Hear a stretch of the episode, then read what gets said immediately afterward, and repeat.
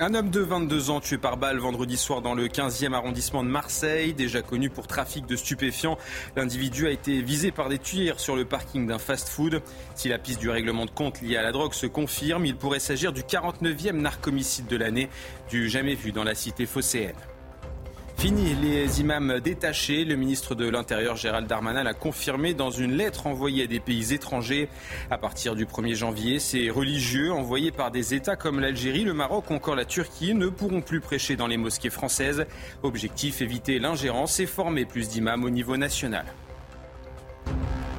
Un mois après sa libération par le Hamas, Miachem brise son silence. Lors d'une interview en Israël, la jeune femme est revenue sur ses 54 jours de captivité. Un récit bouleversant où elle dit notamment avoir vécu un holocauste. La franco-israélienne avait été enlevée le 7 octobre dernier lors du festival de musique Supernova. Et puis enfin, les terroristes du Hamas à l'origine de violences sexuelles systémiques. Après deux mois de travail, une enquête du New York Times confirme que de nombreuses femmes ont été violées ou mutilées pendant et après les attaques en Israël. Personnel médical, soldats, au total, plus de 150 personnes ont été interrogées par le journal américain.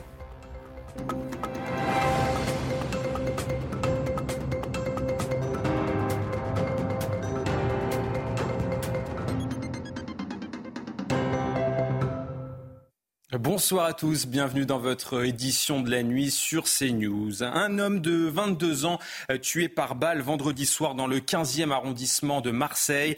Déjà connu pour euh, trafic de stupéfiants, l'individu a été visé par des tirs sur euh, le parking d'un fast-food. Il pourrait s'agir du 49e narco-homicide dans la cité phocéenne, un chiffre record sur lequel revient pour nous Chloé Tarka. C'est un scénario qui ressemble à une exécution, une fusillade. s'est déroulé euh, dans le 15e arrondissement de Marseille. Un homme euh, a été touché par plusieurs tirs au niveau euh, de la tête et au niveau des jambes par une arme de type fusil d'assaut. La victime, âgée de 22 ans, était connue des services de police et est décédée des suites de ses blessures. Alors, selon le parquet, un véhicule pouvant correspondre à celui de l'auteur des faits, déclaré volé, a été découvert incendié. Une enquête confiée à la police judiciaire a été ouverte pour assassiner assassinat en bande organisée, association de malfaiteurs et dégradation volontaire d'un bien par incendie. Ce sont euh, des fusillades qui se succèdent et qui se ressemblent. Jamais à Marseille, le trafic de stupéfiants n'avait fait couler autant de sang euh, que ces derniers mois. Si ce nouvel homicide s'avère être en lien avec euh, les trafics de stupéfiants, eh bien, il s'agirait du 49e narcomicide depuis le début de l'année à Marseille, dont 7 sur des mineurs. Des victimes donc de plus en plus jeunes. Et puis, ce chiffre record hein, de 49 morts. Pour vous donner une idée, le précédent record avait eu lieu en 2000 2022, l'année dernière, et était d'une trentaine de morts.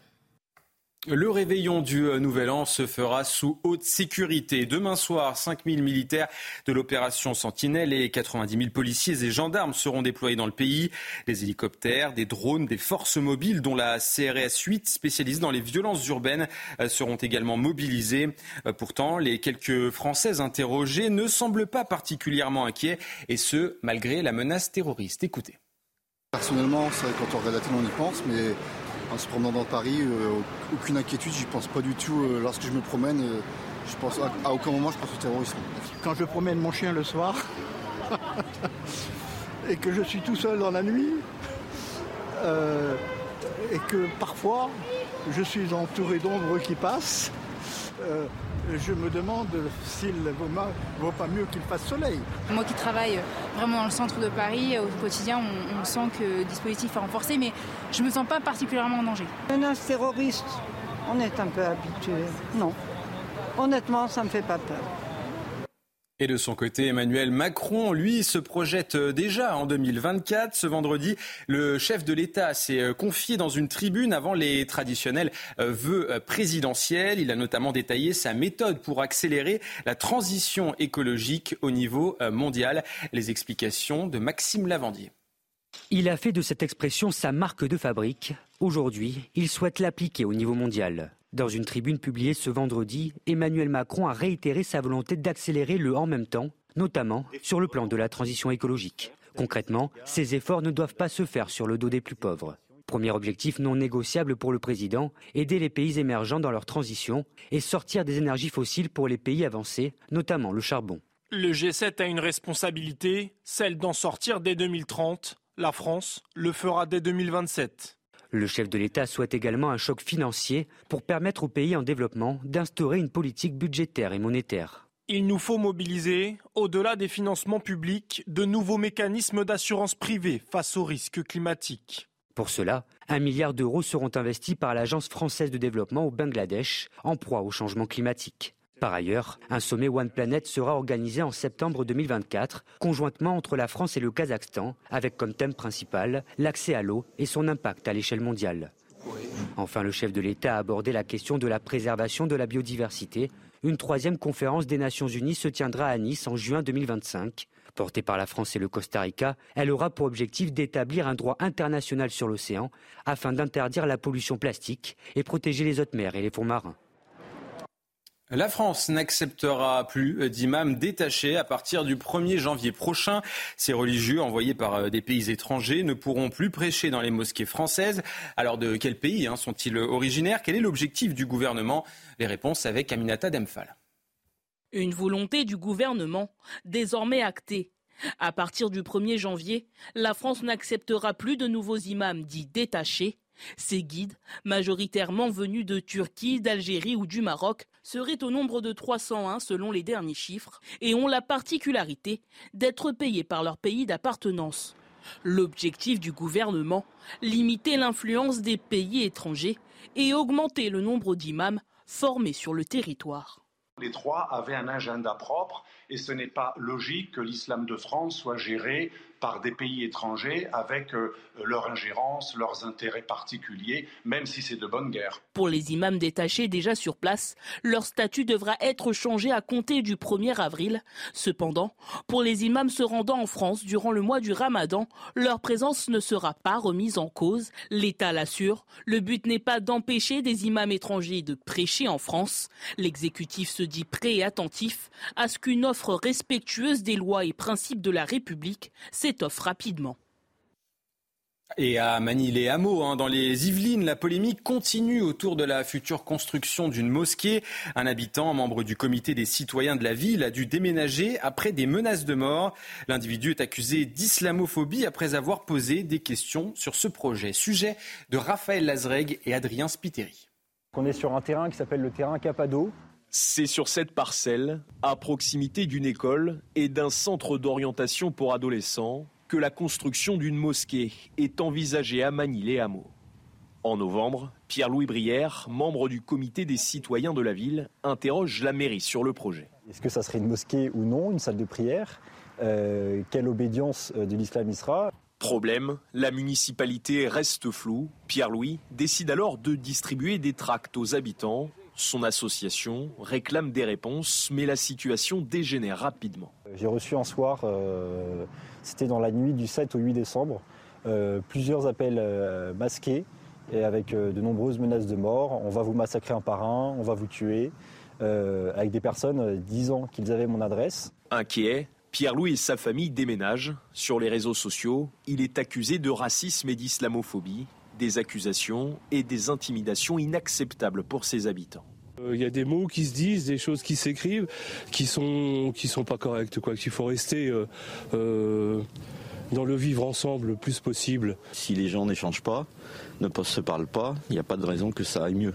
Des menaces condamnées aussi par l'association des musulmans de Manille-et-Hameaux qui porte ce projet depuis plusieurs années. Pierre-Louis a décidé de porter plainte. C'est un récit bouleversant, celui de Miachem, libérée le 30 novembre dernier par le Hamas. La jeune femme s'est confiée pour la première fois sur son calvaire dans un entretien accordé à une télévision israélienne. Son quotidien avec les terroristes, la vie dans la bande de Gaza, la franco-israélienne dit avoir vécu un holocauste. Récit de Célia Gruyère. Le 7 octobre dernier, lors du festival Supernova, la vie de Miachem bascule. Prise en otage durant l'attaque, elle restera prisonnière du Hamas pendant 55 jours.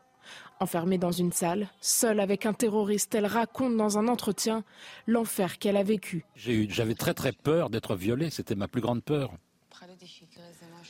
Je craignais que quelque chose se, se passe quelque chose. Menacée, violentée, affamée et même jalousée, Miachem devait supporter les tortures psychologiques des terroristes, comme ce jour, où ils lui ont fait croire qu'elle quitterait Gaza le lendemain. Ils l'ont dit, You, tomorrow, Israël. J'attendais le lendemain. Je me levais le matin, j'attendais qu'il se passe quelque chose. Et puis il m'a dit, comme Gilot Chalit, ah, un an, deux ans, trois ans. Ça brise, ça te brise, ça te brise. Aujourd'hui libérée, très émue, elle se dit rongée par la culpabilité. Sortir de là-bas et demander pardon pour être sorti de là-bas. Se sentir coupable parce que derrière toi, il y a encore des gens qui sont derrière, qui te disent, Mia, s'il te plaît, ne nous oubliez pas. Durant sa captivité, Miachem avait vu sa mère à la télévision lui transmettre un message. À son tour, elle a souhaité en délivrer un aux autres otages, celui de garder espoir. Après plus de deux mois de travail et 150 témoignages recueillis, le New York Times a publié son enquête sur les violences sexuelles commises par le Hamas. Le journal américain a confirmé que de nombreuses femmes ont été violées ou mutilées pendant et après les attaques du 7 octobre dernier. Elle les détaille avec Fanny Chauvin. C'est une enquête édifiante que le New York Times vient de publier. Après deux mois d'investigation, les journalistes donnent le détail de violences sexuelles commises par les soldats du Hamas le 7 octobre et euh, citent différents exemples éprouvants à lire. Parmi les témoignages recueillis, il y a celui d'un bénévole secouriste, Jamal, qui reste traumatisé euh, par euh, ce qu'il a vu. Il est intervenu sur les lieux du festival et a découvert le cadavre d'une femme, main ligotée dans le et à moitié nu. Alors cette scène, elle a été euh, découverte à différents autres endroits, sept au total euh, selon le New York Times. Il ne s'agit donc pas d'actes isolés, mais était-il prémédité, systématique, comme euh, l'affirment les autorités israéliennes Eh bien, les réponses vont être difficiles à trouver car après le 7 octobre, eh bien, les médecins légistes ont travaillé dans la précipitation pour aider les familles à identifier les victimes. Les autopsies ont été réalisées à minima. Alors euh, aujourd'hui, pour mener euh, les enquêtes, euh, les témoignages sont cruciaux. L'ONU hein, qui a appelé à une investigation indépendante sur ces violences Le 7 octobre dernier, les terroristes du Hamas attaquaient les participants d'un festival de musique près de Gaza en Israël. Au moins 370 personnes ont été tuées, d'autres ont été enlevées. Depuis, certaines familles d'otages espèrent leur libération, se recueillent parfois pour prier sur les lieux de ce massacre. Sujet d'Aminata Demphal et Mathilde Couvillier-Flornois. Près de trois mois après l'attaque terroriste du Hamas, les familles de victimes se recueillent encore sur le lieu même du festival. Une installation de photographie des victimes a été mise en place sur le site en mémoire des personnes tuées ou kidnappées. Des proches et des familles se sont rassemblés en souvenir des disparus.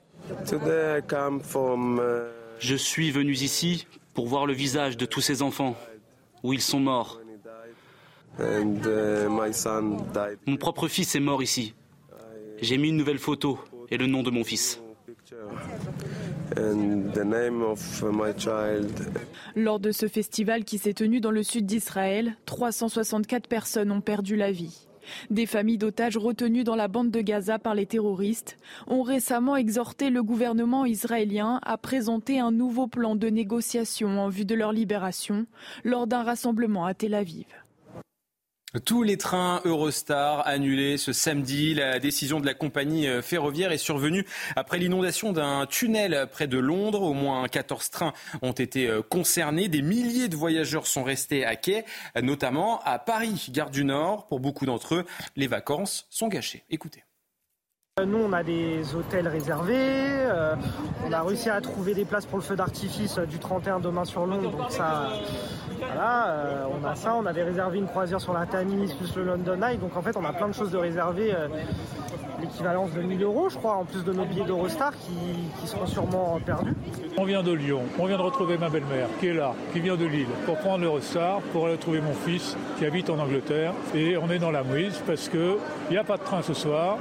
Demain, c'est 200 balles de plus par personne, 200 euros de plus par personne. C'était parti pour être un très beau week-end. Euh, on finance ce voyage grâce à nos, notre cadeau de mariage. Donc voir euh, notre cadeau de mariage partir euh, de cette façon-là, parce qu'on pourra très certainement rien récupérer, à part peut-être le prix du, billet aller. Donc bah, on, est, on est clairement dégoûtés. Et pour ceux qui voyagent euh, ce dimanche, bonne nouvelle, le trafic des trains Eurostar va reprendre. Forte rafale, rafale de vent euh, sur la pointe bretonne. Trois départements ont été placés en vigilance orange, le Finistère, les Côtes d'Armor et le Morbihan. Rafales de près de 100 km heure sont attendues jusqu'à 120 km heure sur les côtes. Selon Météo France, l'alerte devrait prendre fin euh, ce dimanche.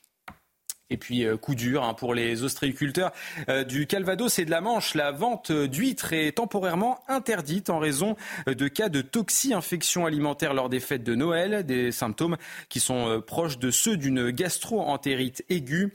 Les consommateurs sont invités à rapporter les huîtres dans les différents points de vente. Et puis enfin, petite révolution hein, pour ceux qui trient les déchets, et normalement ils sont euh, nombreux. À partir du 1er janvier, les éléments biodégradables devront être jetés dans une poubelle spéciale ou amenés dans des boîtes à compost. Toutes les collectivités ont pris leur disposition, mais certaines ne sont pas prêtes. L'État a promis néanmoins d'être conciliant. Sujet de Jean-Michel Decaze. À Saint-Nazaire, il faut chercher avant de trouver le composteur qui en fait a été installé face au marché. Il y en aurait 70 répartis essentiellement dans les jardins partagés. Pour un tri des biodéchets obligatoire au 1er janvier, les habitants manquent singulièrement d'informations. Le tout c'est de savoir où est-ce qu'on le met. Enfin, là, il y en a un, mais il y, en a un, oui. il y a un code dessus, il y a un cadenas. Euh... Il faut passer par la mairie certainement pour... Euh... Hein, c'est ça. Hein. Peut-être. passer certainement par la mairie pour euh, pouvoir avoir le code. On n'a rien eu dans notre boîte aux lettres. Et comme nous, on est en centre-ville, qu'on est en appartement, bah, c'est vrai que bon, des boîtes comme ça, ça serait pratique. Les collectivités doivent proposer des solutions pour ce nouveau tri. Collecte en porte-à-porte, des bacs verts, des dépôts spéciaux en déchetterie ou des composteurs en ville ou dans les jardins pour ceux qui en ont un. Et voilà, un compost tout neuf. Et ça vous a été donné par qui? Euh, Par Cap Atlantique. À quelques kilomètres de Saint-Nazaire, Saint-Lifard, où la communauté de communes met des composteurs à disposition des habitants. Je pense que c'est utile. Il me semble qu'on est à 81 kg de déchets compostables par habitant euh, par an. Donc je pense que c'est intéressant de le faire. Selon l'ADEME, ces ordures représentent un tiers des déchets ménagers. L'organisation de la collecte est loin d'être en place. Toujours selon l'ADEME, seuls 40% de la population aura accès au compostage fin 2024. Allez, tout de suite le JT Sport. Et on ouvre ce journal des sports avec une nouvelle contre-performance pour Manchester United. Les Red Devils se sont inclinés à l'extérieur de Buzyn face à Nottingham Forest. Euh, Nicolas Dominguez ouvre le score. Marcus Rashford égalise à la 78e euh, minute sur un, cafouillage de la défense de Nottingham. On voit euh, là le, premier but hein, de, Nottingham et puis le but de Marcus Rashford. Manchester qui pense tenir hein, le point du match nul, mais finalement, Michael Gibbs-White qui offre la victoire à son équipe sur une passe de l'ancien mancunien Anthony Elanga. Les Red Devils sont désormais septièmes. Et puis plus tôt euh, ce samedi, c'est Manchester City qui recevait Sheffield United pour le retour de Kevin De Bruyne sur le banc après plusieurs mois d'absence. Les Citizens ont emporté euh, deux buts à zéro. Les meilleurs moments du match avec Paul Georges. À quelques heures du début de la nouvelle année, Manchester City célèbre un cru 2023 exceptionnel. Cinq trophées remportés, Erling Haaland en tenue de ville, Kevin De Bruyne de retour sur le banc pour la première fois depuis quatre mois. Sans leur buteur et meneur de jeu, les Sky Blues s'appuient sur un autre cas. Rodri jusqu'au bout peut-être, Rodri et 1-0 Rodri le symbole de cette année 2023, l'homme qui a offert la Ligue des Champions à Manchester City.